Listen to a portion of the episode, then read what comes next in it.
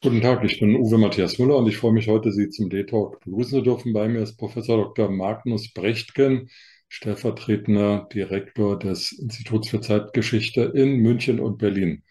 Herr Brechtgen, herzlich willkommen. Guten Tag, Herr Müller. Herr Brechtgen, vor 85 Jahren fand die sogenannte Reichskristallnacht statt. Wir werden auf den Begriff später noch zu sprechen kommen. Es war ein Pogrom, der sich gegen die jüdischen Bürger in Deutschland richtete. Mehrere hundert, manche sagen sogar mehrere tausend Bürger sind erschlagen, ermordet, getötet worden. Ähm, es sind Synagogen demoliert worden, Bethäuser ähm, angesteckt und verbrannt worden. 30.000 jüdische Mitbürger wurden dann im November und Dezember 1938 in KZs eingeliefert.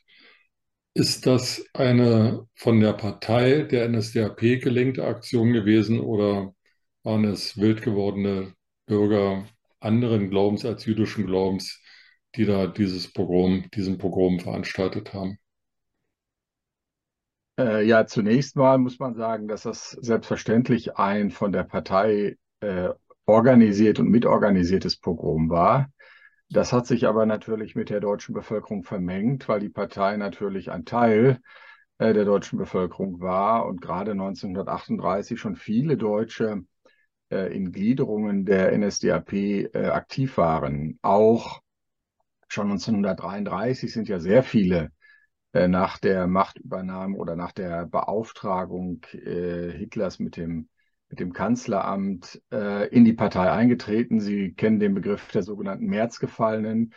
Und dann hat es eben erstmal einen Aufnahmestopp gegeben. Äh, das heißt, es gibt sehr viele Deutsche, die gleichzeitig sowohl in der NSDAP und deren Gliederung aktiv sind und dadurch natürlich auch erreichbar und dann auch eine weitere Öffentlichkeit, die sich dann an diesem Pogrom beteiligt hat. Also es gibt, wenn, wenn man das, äh, wenn Sie das auch offiziell direkt haben wollen, einen Bericht äh, des obersten Parteigerichts über diese äh, Vorfälle. Äh, also man hat das dann selbst von den Nationalsozialisten untersuchen lassen und das Parteigericht, das oberste Parteigericht hat am 13. Februar 1939 äh, an Göring geschrieben, äh, und ich zitiere das jetzt mal, auch die Öffentlichkeit weiß bis auf den letzten Mann, dass politische Aktionen wie die des 9. November von der Partei organisiert und durchgeführt sind, ob dies nun zugegeben wird oder nicht.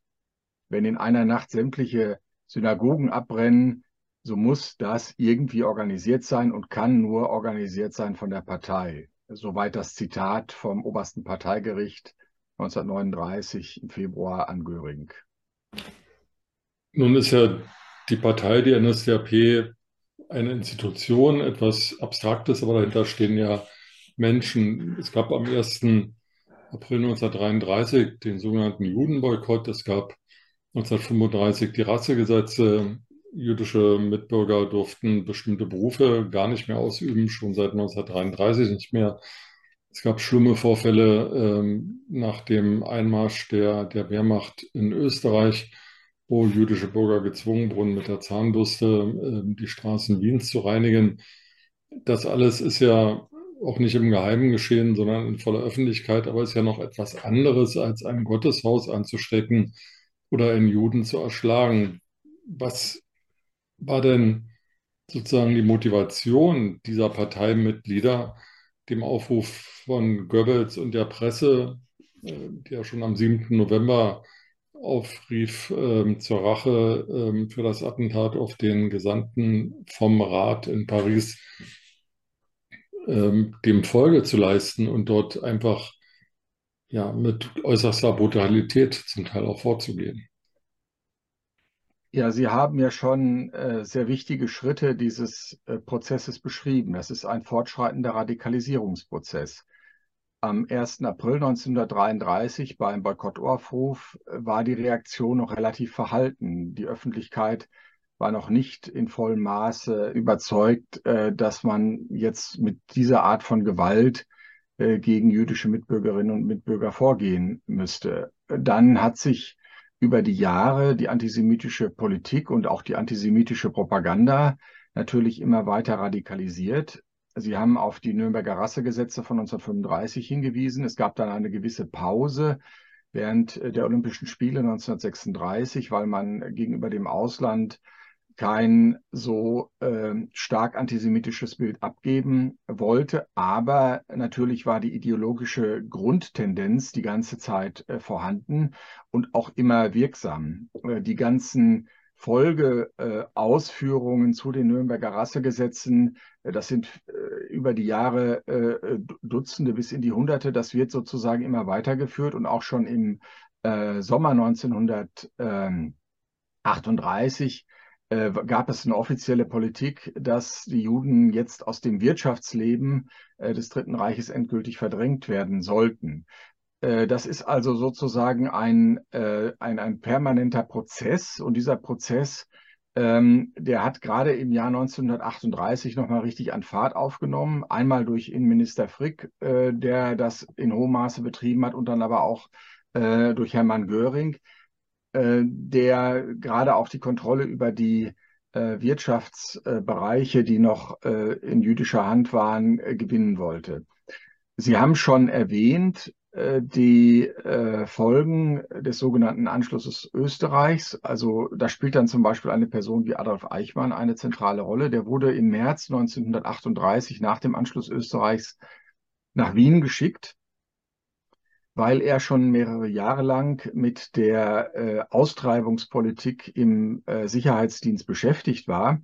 Und der hat dort äh, zum ersten Mal so eine Art von Austreibungsinstitution eingerichtet. Also im Wiener Palais Rothschild eine Z Zentralstelle für jüdische Auswanderung, wo ähm, sozusagen die Juden äh, vorne äh, als Bürger Österreichs und äh, Menschen äh, des Staates Österreichs hineingingen und am Ende dieses Prozesses als Verarmte oder Enteignete Menschen mit einem Emigrationsvisum herauskamen. Und das ist sozusagen äh, schon vor dem Hintergrund dessen, was 1938 wirklich als massive Politik innerhalb des Deutschen Reiches und dem angeschlossenen Österreich passierte.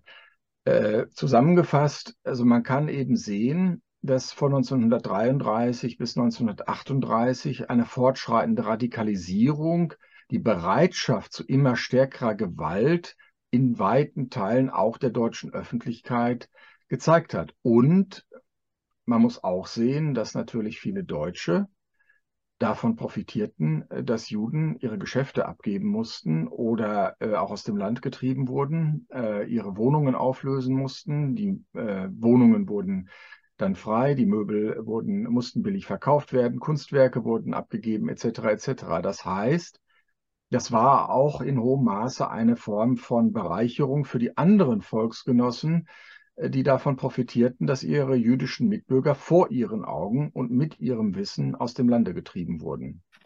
Gab es denn da Volksgenossen, die privilegiert waren, die sozusagen den ersten Zugriff hatten auf diese arisierte Vermögen oder wurde es gleichmäßig verteilt?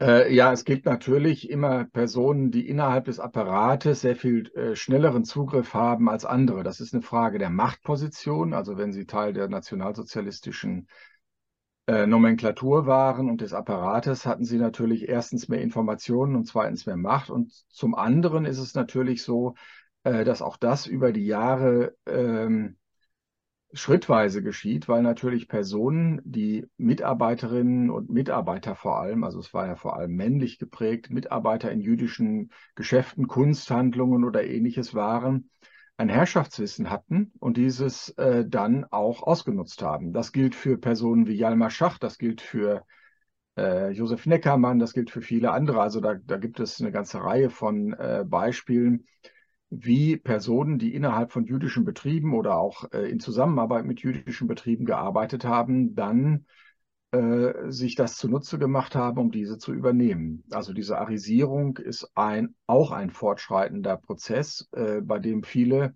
Deutsche die Gunst der Stunde der Rassenpolitik genutzt haben, um sich selbst zu bereichern. Sie haben den Namen äh, Göring genannt, ähm, der ja vielen bekannt ist als Chef der Luftwaffe, als Reichsmarschall, als äh, Hm. Drogenabhängiger und der zweite Mann im Staate. Ähm, er war aber eben auch äh, Chef des Vierjahresplanes, also einer staatlichen Lenkung oder eines Hm. staatlichen Rahmens ähm, der Wirtschaft. Ich habe gelesen, dass ähm, nach der sogenannten Reichskristallnacht, ähm, als den Juden eine, eine Strafe, eine wirtschaftliche Strafe auferlegt wurde von, von einer Milliarde Reichsmark, diese Milliarde Reichsmark genutzt wurde, um den Staatshaushalt des Deutschen Reiches wieder aufzufrischen. Der Staatshaushalt war damals sehr angegriffen durch die Rüstung und durch hohe Sozialausgaben auch, also beides. Und diese eine Milliarde soll doch fast zehn Prozent ähm, des Defizits ausgemacht haben, das dadurch abgemildert werden konnte. Ist das tatsächlich auch ein Beweggrund gewesen, ähm, dieses, dieses Pogrom zu veranstalten? Oder ist es eine Folge gewesen nur? Äh, Es, ja, es ist mehr eine, eine Folge und das Ausnutzen einer Gelegenheit. Also äh, natürlich hat ähm, der deutsche Staat schon seit 1933 ein Interesse daran, die Juden zu enteignen und langsam aus dem Land zu treiben und sich an deren ähm, Eigentum, an deren Besitz äh, selbst zu bereichern. Äh, das gilt sowohl für Unternehmen als auch äh, für äh, Kunstwerke und ähnliches. Äh, Wir haben das ja in den vergangenen Jahren sehr intensiv diskutiert im Zuge der sogenannten Raubkunstdebatte, dass viele Menschen, äh, die äh, dann mit einem jüdischen Hintergrund gezwungen waren, aus Deutschland zu emigrieren, aufgrund der sogenannten Reichsfluchtsteuer gezwungen waren, äh, sowohl Schmuck als auch Kunstwerke und anderes preiswert, also unter Marktpreisen zu verkaufen. Und das ist also auch etwas, was seit vielen Jahren, wenn man das von 1938 aussieht, stattfindet. Was die Rüstung betrifft, die Rüstung war von Anfang an seit 1933 ein zentrales Anliegen äh, der NS-Führung, also vor allem Hitlers, aufgrund der ähm, von Beginn an stark auf die Expansion und auf die Ideologie ausgerichtete Außenpolitik. Und äh, das Deutsche Reich hat seit 1933 äh, mehr als die Hälfte seines äh, Bruttosozialproduktes äh, über die Jahre ausgegeben. Also das kann man äh, äh, quantifizieren und man kann sehen, äh, dass äh, in jedem Falle 1938, 39, 40 es zu Schwierigkeiten gekommen wäre, das weiter zu finanzieren, wenn man nicht andere Quellen aufgetan hätte, sei es nun äh, durch inner also innerhalb des Landes durch höhere Steuern oder eben dadurch, dass man bestimmten Gruppen innerhalb der Gesellschaft was abnimmt oder aber durch äußere Eroberungen. Und da ist zum Beispiel sowohl der Anschluss Österreichs, wo man dann Devisen vereinnahmen konnte, als auch dann im Herbst, im September der Anschluss des sogenannten Sudetenlandes und dann 1939. Das sind alles Teile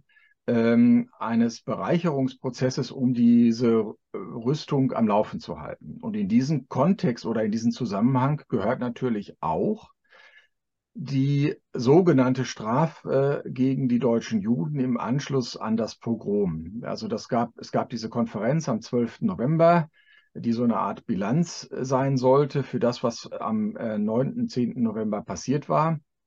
Und es gab dann äh, natürlich äh, auch seinerzeit im Rahmen dessen, äh, was Unternehmen als Versicherungen abgeschlossen hatten, Versicherungszahlungen und ähnliches. Und Hermann Göring hat gesehen, dass es aufgrund der allgemeinen Situation, der Wehrlosigkeit derer, die davon betroffen waren, Sie haben erwähnt, 30.000 jüdische Männer wurden verhaftet und in KZs verschleppt.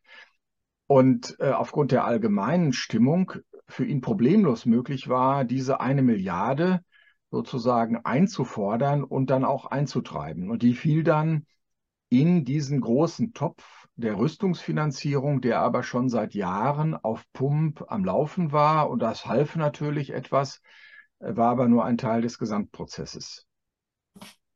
Wie hat dann das Ausland auf die Ereignisse in Deutschland reagiert? Also nach dem Sudetenabkommen, ähm, der Appeasement-Politik vor allem ähm, vorangetrieben, glaube ich, durch, durch England, ähm, gab es ja eine gewisse Annäherung an Deutschland. Also jedenfalls war das keine, keine Frontstellung mehr.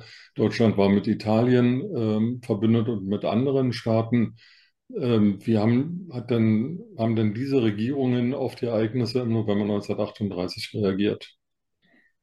Ja, die Regierungen ähm, sehr unterschiedlich, äh, aber ähm, wenn man das insgesamt unter einem Schlagwort zusammenfassen wollen würde, würde man sagen, man hat das im Kern als eine innere Angelegenheit Deutschlands betrachtet. Es gab äh, natürlich erstmal ein Aufatmen nach dem Münchner Abkommen, weil im September 1938 die Befürchtung eines gesamteuropäischen Krieges äh, sehr groß gewesen war. Und man war zunächst der Meinung, durch das Münchner Abkommen ist zumindest die Kriegsgefahr erst einmal beseitigt.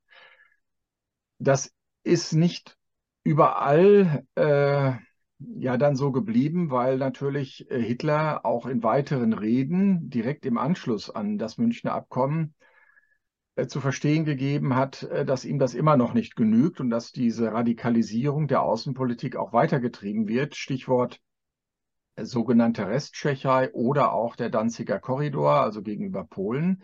Das heißt, außenpolitisch war man auf der einen Seite äh, in der Hoffnung, dass durch das Münchner Abkommen der Frieden gesichert war, auf der anderen Seite aber auch in der Sorge, dass diese außenpolitische Radikalisierung und die Forderungen sich dann doch wiederbeleben könnten.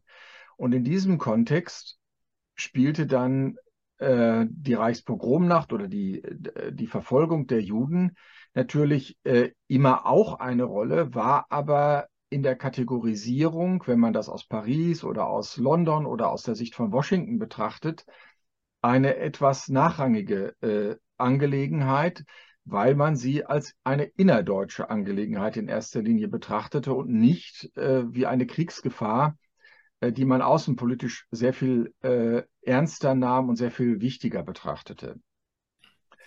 Natürlich gab es äh, auf also eine moralische Empörung über diese Frage, äh, die war aber schon auch seit mehreren Jahren äh, latent und die äh, die Brutalität äh, des Pogroms hat das natürlich noch einmal aufgeheizt, diese moralische Empörung. Aber äh, man muss eben sagen, dass die Institutionen, die sich für die deutschen Juden einsetzten und die sich dann auch in Konferenzen, also die Konferenz von Evian fand in diesem Jahr statt, ähm, nach Lösungen suchten, nicht in der Lage waren, da entscheidende Antworten zu geben. Und man muss immer sehen, ähm, es war tatsächlich eben eine deutsche Gewaltpolitik, eine deutsche Rassenpolitik gegen eigene Bürger. Die deutschen Juden waren Deutsche. Und diese Deutschen äh, wurden von anderen Deutschen bekämpft. Also wenn Sie das äh, dann aus London oder aus äh, Paris betrachten, dann äh, sieht man zunächst einmal, dass sich eigentlich die Mehrheit der Deutschen anders verhalten sollte und dass das nicht die Aufgabe des Ministeriums äh, für Auswärtige Angelegenheiten in äh, London oder Paris ist, sich um die Verhältnisse zwischen deutschen Bevölkerungsgruppen zu kümmern. Das Stichwort Moral genannt. In Deutschland waren ja nun, weiß Gott, nicht alle Mitglied der NSDAP, der SA oder der SS oder anderer Gliederungen. Es gab sehr viele ähm, christliche äh, äh, Glaubensanhänger sowohl der katholischen als auch der protestantischen Kirche, wobei die als Deutsche Reichskirche, glaube ich, ja auch schon relativ ähm, staatsnah war und, und parteinah war. Aber warum gab es von normalen, in Anführungsstrichen normalen deutschen Bürgern nicht in der Nacht äh, des Pogroms mehr Widerstand oder danach irgendwelche Demonstrationen? Ähm, Sie haben von den Profiteuren gesprochen, aber es gab ja doch noch sehr viele, die nicht profitiert haben, die nicht Parteimitglieder waren, die aber trotzdem nichts gemacht haben, einfach zugeschaut haben oder weggeschaut haben. Ja, da spielen natürlich äh, eine Vielzahl von Motiven eine Rolle und äh, die kann man der Reihe nach ähm, benennen. Ein wichtiges Motiv ist natürlich, dass es einen traditionellen Antisemitismus in der deutschen Gesellschaft seit vielen Jahrhunderten gegeben hat, wobei man unterscheiden muss zwischen der, äh, der jüdischen, äh, also zwischen der antijüdischen religiösen Judenfeindschaft, die so bis in die Mitte des 19. Jahrhunderts dominierend war, und dann der äh, rassengeprägten, des Rassenantisemitismus, der, der moderne Antisemitismus, der in, gegen Ende des 19. Jahrhunderts aufkommt. Und der ist aber in ganz Europa seit dem ausgehenden 19. Jahrhundert sehr weit verbreitet. Äh, auch in Deutschland spielt im Ersten Weltkrieg eine zentrale Rolle. Es gab äh, die sogenannte Judenzählung, äh, mit der man feststellen wollte, wie viele äh, jüdische Deutsche Teil der deutschen äh, Soldaten waren und ähnliches. Und auch während, des, während der Weimarer Republik gab es einen latenten und auch offenen Antisemitismus, der nicht nur von den Nationalsozialisten äh, betrieben wurde, sondern auch von anderen Parteien und anderen Gruppen in der deutschen Gesellschaft. Das heißt, es gibt innerhalb der deutschen äh, Gesellschaft von 1938 einen weit verbreiteten Antisemitismus, an den auch die Nationalsozialisten anknüpfen konnten und der dazu beiträgt, dass viele äh, diese Art von äh, Rassenpolitik mit großer Gleichgültigkeit oder vielleicht sogar auch mit einer inneren äh, Zustimmung äh, gesehen haben. Das Zweite, äh, wenn Sie ansprechen, warum es gibt es keine Proteste, da muss man natürlich ganz klar sagen, äh, dass das Dritte Reich eine ähm, von totalitären äh, Polizeistrukturen und vom Geheimdienst mitgeprägte Gesellschaft war, in der äh, Proteste, egal welcher Art, ob das nun äh, aus moralischen Gründen für äh, aus moralischer Empörung gegenüber Judenverfolgung oder gegenüber äh, anderen Gesetzesbrüchen gewesen wäre, da hätte der Staat und die Partei natürlich massiv darauf reagiert. Also Gewalt war latent und alle Menschen, die in Deutschland lebten, wussten, dass der Staat und die Partei im Zweifelsfall nicht sehr zimperlich sind, mit ihren Gegnern umzugehen. Ähm, das stand immer äh, vor Augen. Und ein dritter Aspekt, Sie haben äh, die Kirchen erwähnt. Natürlich gab es auch in den ähm, Kirchen selbst, also die Protestanten waren, wie Sie gesagt haben, gespalten in die deutschen Christen und in die die, die, die nationalsozialistisch äh, ähm, sehr eng verzahnt waren und den, den anderen, die nicht direkt äh, mit dem Nationalsozialismus in dieser Weise verzahnt waren und die Katholiken. Aber auch dort gab es eine traditionelle Konkurrenz, wenn nicht Abneigung äh, gegenüber der jüdischen Religion, an die man natürlich auch anknüpfen konnte. Nach 1945 ist da irgendeiner von denen, die namhaft an diesem Pogrom beteiligt waren, belangt worden? Also die, ähm, die juristische Aufarbeitung, äh, also die, die Frage ist ja, gab es überhaupt Dokumentationen und ähnliches über ähm, diese ähm, Aktionen? Und äh, das, was überhaupt, ich sag mal, gerichtsrelevant gewesen wäre, wären ja beispielsweise äh, ja, das Anzünden von äh, Synagogen und ähnliches. Äh, und äh, da haben sich aber natürlich all diejenigen, die in diesen Aktionen tätig waren, darauf berufen, dass sie Teil ähm, eines Apparates waren, äh, der da, ähm, ja, wie sag ich mal so, von sich aus tätig wurde. Was die nachkriegsjuristischen Aufarbeitungen betrifft, äh, so bin ich darüber jetzt nicht im Einzelnen informiert. Das müsste ich nachsehen und das nachliefern. Okay. Eine schwierige Frage, aber sehen Sie irgendwelche Parallelen zur Gegenwart? Äh, wir haben ja jetzt diese ähm, pro-palästinensischen Demonstrationen auf den Straßen. Ähm, da wird viel von Antisemitismus gesprochen. Es gibt äh, Rechtsradikalität in Deutschland. Sind wir in irgendeiner Weise in einer vergleichbaren Situation heute zu einer Situation in den 30er Jahren in Deutschland? Also es gibt äh, aus der politischen Situation natürlich große Unterschiede in der Hinsicht, dass wir in einem stabilen demokratischen Rechtsstaat leben. Äh, aus der Perspektive derjenigen, die bedroht werden, äh, gibt es durchaus Parallelen. Wenn auf deutschen Straßen äh, Personen demonstrieren, die äh, Juden, deutschen Juden oder äh, äh, wem auch immer Angehörigen solcher Religionsgruppen das Existenzrecht absprechen als Menschen oder auch äh, dem Staat, dann ist das natürlich eine massive Bedrohung, äh, die man in einem Rechtsstaat weder tolerieren kann noch allgemein akzeptieren sollte. Das ist äh, eine gewisse Parallelität. Es ist aber ein großer Unterschied, ähm, welche, in welcher Gesellschaft diese Art von Minderheitenprotest heute stattfindet. Äh, und ich gehe davon aus, oder jedenfalls würde ich das aus meiner Wahrnehmung der gegenwärtigen deutschen Gesellschaft und der deutschen Politik ähm, ableiten, dass sich die deutsche Gesellschaft, die deutsche Politik und alle äh, und die, die weit überwiegende deutsche Mehrheit auch in diesem Sinne für den Rechtsstaat und für den Schutz äh, von Minderheiten einsetzt. Das war 1938 entschieden nicht der Fall, sondern genau umgekehrt.